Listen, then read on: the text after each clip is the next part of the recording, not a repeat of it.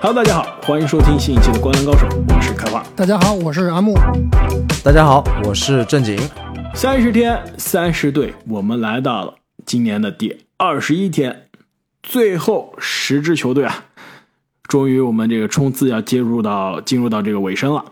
那么上期节目呢，我们聊到了东部的年轻的克利夫兰骑士队啊。那么今天我们来聊一支去年。可以说，在西部给大家眼前一亮啊！这个上半个赛季很有可能是去年联盟最大黑马的球队，那就是来自美国犹他州的犹他爵士队。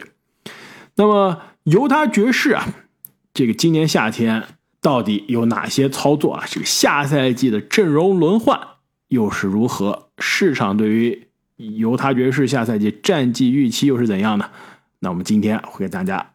一一道来，阿莫，这按照惯例，还是由你和跟大家分析一下这个犹他爵士夏天的人员变化。好的，首先啊，他们在选秀大会上以第九顺位选到了大前锋泰勒·亨德里克斯，同时呢，十六顺位选到了另外一名啊后卫基安特·乔治。自由市场上呢，基本上没有什么操作啊，签了一些底薪球员，比如说罗密欧·兰福德啊这样的球员。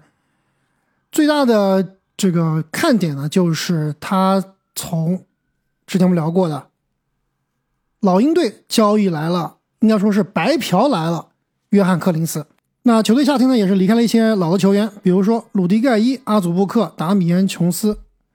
所以啊，通过这番操作，我们看一下下赛季由他的首发阵容：后场塞克斯顿加乔丹克拉克森，前场马尔卡宁、约翰克林斯。沃克·凯斯勒，替补席上呢，后场有 T.H.T. 霍顿塔克、阿巴基以及新秀乔治。那前场呢，有新秀亨德里克斯以及加拿大大神奥林尼克。阿木啊，我觉得你说的这个阵容化没有什么问题啊，但是有没有感觉啊？说完了他这个阵容之后啊，有没有觉得他的这个阵容有些畸形？这个前场深度真的是。非常可怕，又年轻又实用，对吧？这个后场的深度，后场是打麻将，跟 跟那个奥兰多魔术一样，对吧？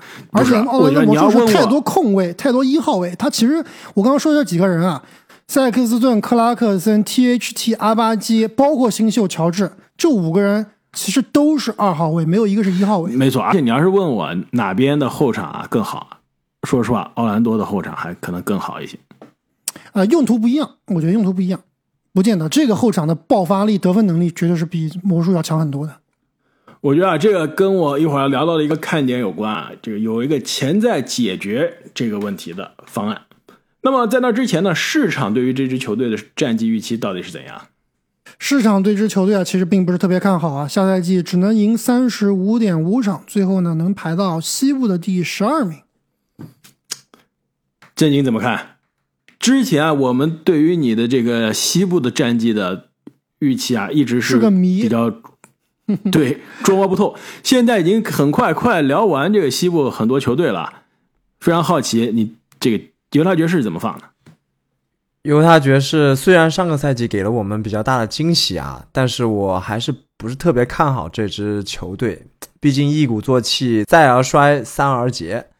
而且这支球队他也没有现在没有一个明确的战绩目标，所以在我这里啊，可能也就是三十四、三十五场下个赛季，排名西部第十三。我这里也是西部第十三，最后赢三十三场比赛。其实我刚刚特别同意正经聊的这个球队下赛季没有一个明确的目标啊，这可能就是这个球队现在的状况有点散。从他的这个。阵容配置能看得出来，他夏天的操作其实并不是为了说去要对症下药呀，去补强球队啊，或者说去呃把这个轮换阵容搞得更明白啊，并不是这样的。包括他其实交易来的这个约翰克林斯啊，我都不太确定他想要干什么。我觉得约翰克林斯的这一笔交易更加说明了他们想干什么呀？就是我手上现在那么多彩票啊，我再来一个彩票也不嫌多，刮呗，反正几乎零成本。交易来克林斯，我现在呢，战绩也没有硬的压力，那我现在就把这些彩票都刮一刮，说不定刮出一些玩意儿呢？对吧？我交易来马尔卡宁之前，大家对于马尔卡宁也是一个基本上不说放弃吧，但是是一个不是一个未来的优质年轻资产。现在一年之后，把马尔卡宁的这个市场价值可以说是翻了几番了，说不定对吧？犹他爵士心想啊，我可以把柯林斯的职业生涯也掉个个，所以这才让我觉得这支球队下个赛季啊，很有可能战绩并不会好。市场说三十五点五啊，我比较同意，三十五、三十六基本上就这个水平。他有足够的年轻的才华和深度。会保持这支球队战绩不会特别差，但是呢，我觉得球队从长期的角度上来说啊，应该下赛季不是冲着赢球、冲着季后赛去的。而且呢，犹他爵士啊，他下赛季的这个这个首轮选秀权啊是前十保护，如果是前十之外啊，那就是要给这个雷霆了。所以联盟倒数十位的战绩对于球队来说啊。是有更大的好处的。那么，对于这支犹他爵士队啊，下赛季有哪些重要的看点？我觉得阿莫啊，你必须再好好聊一下这支球队的前场啊。我先看了一下这前场五个人吧，重要轮换对吧？五个人首发三个人中有两个都是你的宝藏少年啊。对，马尔卡宁再加上这个沃克凯斯的都是你非常联盟前五。对，马尔卡宁。之前也吹了挺多了，也是把我们我们把排这个小前锋排的非常靠前啊。顾克凯斯勒其实之前说他这个今年夏天通过奥运会的洗礼啊，应该是会更进一步。但是呢，今年夏天通过这个世界杯的洗礼啊，应该会更进一步。但是呢，他这个世界杯啊，感觉去了，好像也感觉也没去，对吧？基本上没怎么上过场。那跟这个球队确实是跟球队的一些大神啊在一起练球，包括啊在科尔啊、在斯波啊、泰伦卢教练底下，可能也会给他一些比较好的建议。所以我觉得总体来说应该是没有达到预期，但也应该是不亏的。那下赛季能不能够爆发呢？我觉得还是很有机会。对，说到这个年轻人，其实下赛季最大看点就是。这个球队的年轻年轻人啊，到底哪些人会上位？哪些人是他们优先培养的顺序？其实之前我们聊魔术的时候也聊过，他们这个后场到底这个优先顺顺序是谁？我想问一下两位啊，这些年轻球员会说二十五岁以下的球员嘛，可能就要提出马尔卡宁啊，提出约翰克林斯这样的球员了。二十五岁以下的这几个球员，你们觉得他们的这个优先培养顺序是什么样的？如果非要说二十五岁以下，我觉得没必要。有这个二十五岁以下的看，我觉得就是所有人，因为其实马尔卡宁也不是特别老，对吧？约翰克林斯也才二十六岁嘛，所以我觉得如果所有人都说啊，马尔卡宁肯定第一，不用说了。第二应该是沃克凯斯勒，其实非常接近的第三，有可能一个赛季之后成为第二的人，亨德里克斯。其实亨德里克斯是今年新秀中啊，我非常喜欢的一位。其实也是非常适合这一支，呃，犹他爵士队。如果当时这柯林斯的这笔交易啊没有成型啊，我真的是觉得亨德里克斯有可能是这个比赛的常规赛第一天晚上就开始首发了。哎，亨德里克斯跟那个印第安纳步行者的那个大前锋比，你觉得谁更好？你说是贾雷斯沃克是吧？对，贾雷斯沃克现在更加成熟，更加实用。但是亨德里克斯的上限应该是比他更高的。那之后呢？凯斯勒之后呢？啊，凯斯勒和亨德里克斯之后呢？是阿巴基呢？还是塞克斯顿呢？还是霍顿塔克呢？是还是乔治？我告诉你是球队未来的全明星乔治吧？乔治，这哥们儿有意思，未来应该是全明星的配的。对，其实我也是这么想的。我觉得乔治的培养顺序啊，说不定在亨德里克斯之前，也不好说。就今年夏天，其实首先他夏季联赛打得非常不错啊，也是有过一场得了三十三分，啊，进了六个三分球的这个数据。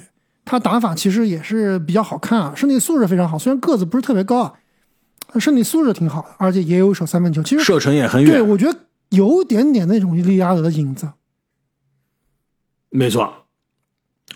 这个夏季联赛呢是每场二十六点四分钟啊，打了六场比赛，十八点七分，每场呢两点八个三分球，呃五点三个助攻，而且啊他这个命中率其实并不差，这百分之四十五点七的投篮命中率。其实这哥们有可能赛季初啊不是球队的首发，但是打着打着，我觉得啊，很有可能球队就把他推上首发的位置。但如果要把他推上首发的位置，他这后场几个人啊，必须要动一动，必须要卖一卖了，对吧？其实都是很好的球员啊，塞克斯顿、霍顿塔克这两个球员，我觉得都是可以卖的。包括克拉克森啊，是不是？克拉克森应该不会卖，球队的这个灵魂，球队的文化象征，吉祥物。对，凭什么他是文化象征，不是马尔卡宁呢？马尔卡宁没文化呀，不是马尔卡宁他没有这种 刚 刚来，对，而且他的性格也不是那种更衣室特别喜欢说话，然后特别强势的那种那种，对吧？克拉克森就是那种不光更衣室强势，场上也非常强势。他基本上是那种追梦啊加塔克这样级别的，就场上可以打人，场下可以骂队友的。而且我觉得克拉克森就是再打一到两年的这个首发，最后在这个球队长期带下去，打个第六人，让这个年轻球员上位了之后，其实也挺好。对他其实你看，对吧？最熟悉的咱们最近跟国家队跟菲律宾打，对吧？怎么输的？就是被人一克拉克森开高达一波流带走的。那他这个属性，其实，在每个球队都是需要这样的样的球员的，就是你不见得打首发，不见得场上打三十分钟，但是让你上场的时候，你能够给球队立刻带来得分。那说到这个交易啊，我觉得就不得不说到我的看点了。其实啊，我觉得啊，犹他爵士有没有希望不说啊，但是绝对是应该去冲一波利拉德的。其实现在这支球队啊，从配置上来说，首先前场过于臃肿，后场没一个靠谱，对吧？另外呢，就是我有足够的年轻才华，但是我没有一个超级巨星能把这支球队提升一个两个档次的。所以利拉德的到来啊，这些问题都解决了，而且这支球队是有足够的年轻资产，有手上一大把从森林狼那边骗过来的选秀权过来多，少个首轮全部给你，对吧？对啊，再加上米切尔当时的那么多个首轮啊，是有足够的资产零钱去化整的，就看球队是想不想缩短我的这个时间线了。如果是想，并且呢，利拉德又愿意来报道，对吧？现在据说利拉德只会去迈阿密报道，这也也有些过，这有些过分了，是吧？但是如果球队是能交易来利拉德啊，这个阵容是有些可怕的，但肯定是会牺牲一些年轻的资产，就比如我们说的亨德里克斯啊，阿巴基，就比如说塞克斯顿啊，对吧？阿巴基啊，就这些年轻人肯定是要失去一波了。但是利拉德到来，完全会改变这个球队。对我觉得真的是可以引进利拉德，但是机会非常小。就利拉德毕竟还是头太铁了，他应该也不会想去犹他爵士的。我倒觉得啊，并不用，并不是说，并不用去无脑追求利拉德，毕竟强扭的瓜不甜嘛。这支球队完全可以再等个一两年，再去梭哈来大神，对吧？他跟刚才我们聊到这个骑士队还不是特别一样，梭花多罗万米切尔，多多万米切尔应该不会再来了。呃，其他大神是有可能去梭哈的。还有什么大神适合这支球队，而且一到两年之后有可能会走啊？感觉也非常难。我觉得啊，还不如好好利用手上的这个签，培养一下自己的小利拉德。哎，等一下，你刚刚这你说还有什么大神？我突然想到一个人，詹姆斯哈登能不能来？我觉得哈登来，马上这个这个球队要起飞，是不是？其实我刚刚脑子里面也是哈登，其实这个可能性啊，我今天在说利拉德的时候啊，我也去研究了一下，就是说这个交易呢可行，而犹他我觉而且啊得很多集战力的，对吧？我觉得为什么我说克拉克森啊可以交易啊？就像这样的情况的交易，克拉克森是完美的，对吧？我交给七六人，七六人即插即用，对吧？包括阿巴基也是可以在七六人即插即用，还有奥尼尼克，对，但是哈登这样的球员呢，其实跟利拉德还是不太一样。就是哈登来的话，就必须要赢在当下，对吧？就必须要去往前冲的。那跟这个球队的时间线好像也不是，凭什么利拉德来不是赢在当下呢？就是我总感觉利拉德后面的好好球啊还有不少年，哈登可能真的高水平的年份啊过一天算一天真的不太多了。那另外啊，我还想再问一下阿木啊，这个球队上现在的真正的老大，对？我们不管哈登还是利拉德啊，现在真正的老大，全明星马卡宁，能不能再进一步？这去年已经是打出了非常亮眼的数据啊，也是非常的全能。我觉得可以啊。现在啊，现在啊，拿着可以说是暴殄天物的这个工资是吧？只有一千七百万，这明年一千八百万还是半保障的。这哥们儿现在工资啊，没有什么乔丹、克拉克森啊，没有塞克斯顿啊，也没有柯林斯多，所以能不能再进一步，在去年的基础上为下一个？顶薪大合同，加把油。我我觉得都不需要再加把油，保持现在的水平，保持健康，他肯定是个顶薪的水平，对吧？而且现在刚刚说了，只有二十六岁，非常非常年轻，完全有可能的。就我看不到他下赛季哪一个点会突然，就比如说我之前说兰德尔之前一个爆发赛季，对吧？很多情况下他打的都是那种不讲理的漂移三分球。那马尔卡宁，我其实觉得就。很稳定，很稳健，没有乱打，而且各个位置、各个各个这个打法都非常成熟，也很合理。我真的看不太出来啊，他在水能水到什么样？就基本上是能，最起码能保持现在状态了，而且很有可能更进一步的。上赛季场均二十六、二十五点六分，我觉得下赛季二十七分有可能的。其实说到这个年轻人啊，我想起来，其实上期节目啊讲到骑士的时候，我忘记讲骑士的这个二轮秀了。艾莫尼贝茨，其实这哥们儿在骑士被骑士选走了，一方面其实是赚了，另外一方面其实并不是特别适合需要出战绩的骑士。来这支犹他爵士啊，真的是完美，因为你知道贝茨是什么来历吗？三年之前，各路媒体在预测今年这个二零二三 NBA 选秀的时候啊，贝茨都是前三名，但是这哥们呢？越打越差，越打越差。然后在大学呢，也是几乎是淡为路人了，还出现了这个场外的各种各样的麻烦。所以是年轻的时候，年少的时候，顶着联盟不是联盟啊，是全国顶级的天赋，可以说是未来 NBA 的这个前三的选秀。呃，一路跌，现在跌到了第二轮，被骑士捡走，刮彩票去了。其实这哥们儿在犹他爵士啊，刮彩票可能性应该更大。那么聊完了下赛季犹他爵士的看点啊，这个犹他爵士球衣的赞助商又是哪一家公司？滑雪场，是不是？还真不是滑雪场，这个公司啊叫做 Qualtrics，它是做着什么呢？它是做一个调研这个线上的这种调研工具的。就是一般用来，比如说，呃，问问员工啊，你的这个是吧？这个上班摸鱼的感受不是摸鱼的感受，你上班有没有摸鱼啊？是吧？你这个工作开不开心啊？这个老板是不是逼着你加班呀？这种调研工具是一个线上的这种计量的调研工具的啊，一个公司。说这些球衣赞助商真的也是大开眼界啊，感觉各行各业什么东西都有。没错，而且这个公司其实并不小啊，每年的年收入。十四亿美元，将近十五亿美元，其实非常大的一个公司。看来每个公司的这个 HR 都非常想了解员工到底心里面想的什么，宁愿花大价钱去买这个工具，是吧？对，它不仅是可以调研这个员工啊，也可以调研其他的方面。其实我们的工作的这个公司啊，我们其实也用过这个软件，我一一其实说是一直在用这个软件，还挺大，就很多大公司都用这个，而且这个。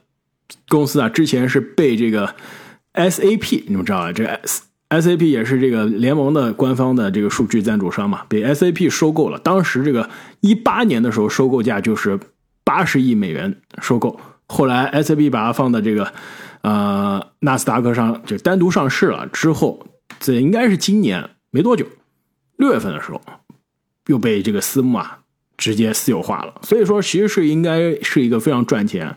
很成功的公司，它的这个总部呢，其实就是由他。所以啊，这个回答正经的问题啊，一方面，呃，这各行各业都有啊；另外一方面，我觉得也是，所有球队选赞助商的时候，应该都是优先选当地的企业的。哎，你们知道为什么他的胸前赞助商是这个这个 Quatrix 公司吗？难道只是因为他是因为因为犹他爵士队本身就很重视员这个球员和以及他们这个工作人员的内部调研，是不是？对，难道仅是因为他只是一个当地的大公司吗？开挖，哎，是不是跟老板有，关系啊？你这个都没挖住啊！他的老板是谁啊？Quadrix 老板是谁？呃，Quadrix 老板 Ryan Smith 吧 Ryan Smith 是又是谁？犹他小股东，Smith，哦，他就是犹他爵士的老板呀。我想起来了，对，有道理。那那你这么说啊，收购他的那个私募啊，这个银湖资本啊，好像在体育行业也很火，也是有这个赞助了多支，应该是拥有多支这个体育队的。对，其实我刚刚就想说啊，我说犹他爵士之前聊过，他的新老板其实是比较年轻，而且比较接地气，比较啊、呃去做这个 tech 方面的，就是科技方面的。那正好这个公司其实刚刚开完也解释过了，肯定是个科技公司，这原来是内部交易是对吧？，自己消 化，自己给自己打广告。对，因为他毕竟他这个球场没有冠名到嘛，是吧？那么关于犹他爵士所在的这个州啊，犹他州有什么新的可以聊的？其实我们之前好像每年都聊啊，聊了很多犹他州了。正经有没有什么新的房地产项目，或者说新的滑雪 trip？呃，我去年应该是去了一趟盐湖城，所以还是熟悉的配方，熟悉的味道，非常的爽。有没有什么变化？有没有感觉物价提高了呀？或者说感觉人口变多了呀？更热闹了？有没有？没有什么特别的感受。这个犹他州毕竟还是一个感觉大自然更加让人震撼的地方，人其实在这个犹他州里面啊，真的显得十分的渺小。就包括城市的一些建设啊，并没有增多吗？不像比如说佛罗里完达、全德克萨斯完全啊，没关到处在建楼，是吧？完全没关注他的城市，直奔雪山。但是我知道，我有朋友在盐湖城有地产项目，然后呢，他们那边的这个人力成本，包括这个建筑成本上升的非常快，导致他们的工期啊也是一拖再拖。哎，其实正经，我不知道你有没有了解过这个滑雪场，这个 ski resort 这种滑雪度假村啊，他们一个运营方式啊，就我我记得，呃，最近几年很多这种知名的滑雪场都是，要不然就是被某个大集团收购了，要不然就是很多雪场一起合并基本上了都是现在基本上就是一个雪场或一个大公司啊，手下有很多很多个各种各样的雪场。对，因为这种雪场啊，你规模化之后运营，它更加有优势啊。就好像举个很简单的例子，我们去滑雪的时候，在美国有两个雪票特别有名，一个叫 Icon，一个叫 Epic Epic。它为什么能有这种所谓的季票能够打折打的比较多呢？比一次一次买要划算呢？就是因为它这个公司或者是说它的业务覆盖了更多的雪山，让你有机会可以去很多很多的雪山，同时它就把这个价格给打下来了，就像我们的这个直播一样。所以你这个规模做的越大，你的很多的中后台的东西的成本可以被拉下来，所以而且包括你的品牌也可以通用，更加具有品牌和规模效应。没错，而且特别是对于滑雪啊，或者说高尔夫啊，或者说开花喜欢这种登山这样的一项项目啊，你就不可能说在同一个地方一直滑一直玩，很没意思。你就要去不同的地方啊，看不同的景色，滑不同的雪，对吧？不同样的这个风景，所以它这个项目就能搞得起来。就是它，比如你买一个年票，一个年票可能一千美元，对吧？你这一拿这个年票可以去全美所有的这个 Epic 下的这个旗下的这个山，比如说可能有二三十座，你可以随便滑，无限滑。哎，这个东西就比较吸引人。是的，而且就是这种，我们都可以想象啊，像雪山啊、resort 啊、就酒店啊，这种投资一般不会低的。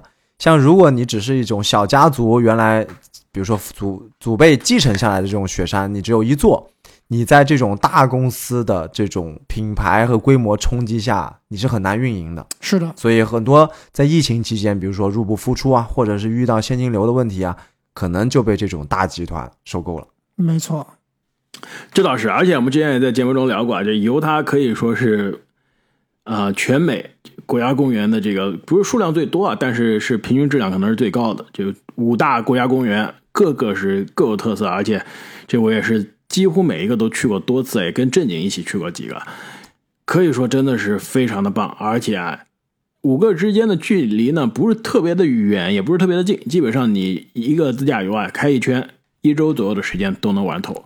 对，能领略啊这种特别神奇的美国西南的这种独特的风光，就是这种红色的岩石啊，这种峡谷啊，这尤其是这种狭长的这种细长的这种峡谷，可以说真的是还有各种各样的这种拱门，对吧？对这个正经我们之前一起去的这个拱门国家公园和这个峡谷地国家公园都是非常奇特的地形。太漂亮了！我觉得我的手机里面可能 top 前十的照片，这个犹他州绝对是贡献良多。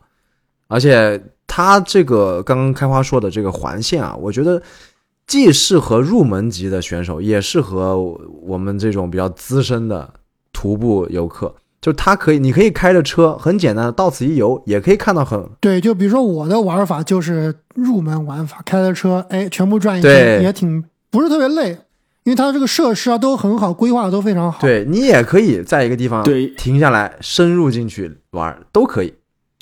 背着包进去转个几天再出来，就跟我和正经有一年在这个峡谷地国家公园一样，这个开着车停在那儿，然后跟我们一个朋友说说，如果三天之后我们不联系你，你就报警好了。然后我们就就背着包就进去探险了，还是非常有意思的。对你说这个犹他这个环线真的可以去玩。上一期我们说到什么俄亥俄那个环线，还是算了吧，那那太没意思了。我觉得那个非常适合你啊，这阿莫非常的小清新，是吧？而且呢，适合这种秋天，然后你这个背着你的吉他，是吧？再搞一些烤肉放在这个对，北密可以的，俄亥俄真的没啥意思，北密可以去。那么本期节目关于下赛季的犹他爵士就聊到这里了。那么再次感谢各位听众朋友们最近给我们送上的五星好评啊，那也是提醒各位喜欢我们节目的朋友啊，这欢迎大家这随手给我们打上一个五星好评，并且呢把我们的节目转发给身边同样喜欢篮球的朋友们。这三十天三十队，最后还有九支球队，我们将会在未来两周的时间。应该两到三周的时间跟大家一一带来。还有九支啊，开花，我我感觉已经过去了几个月了。后面还有很多大牌球队还没有登场呢，后面应该是每一个球队都很精彩。没错，大家千万不要错过。如果想提前一天收听，欢迎加入我们的喜马拉雅西米主播会员。我们下期再见。再见。再见。I like to be educated, but I'm so frustrated.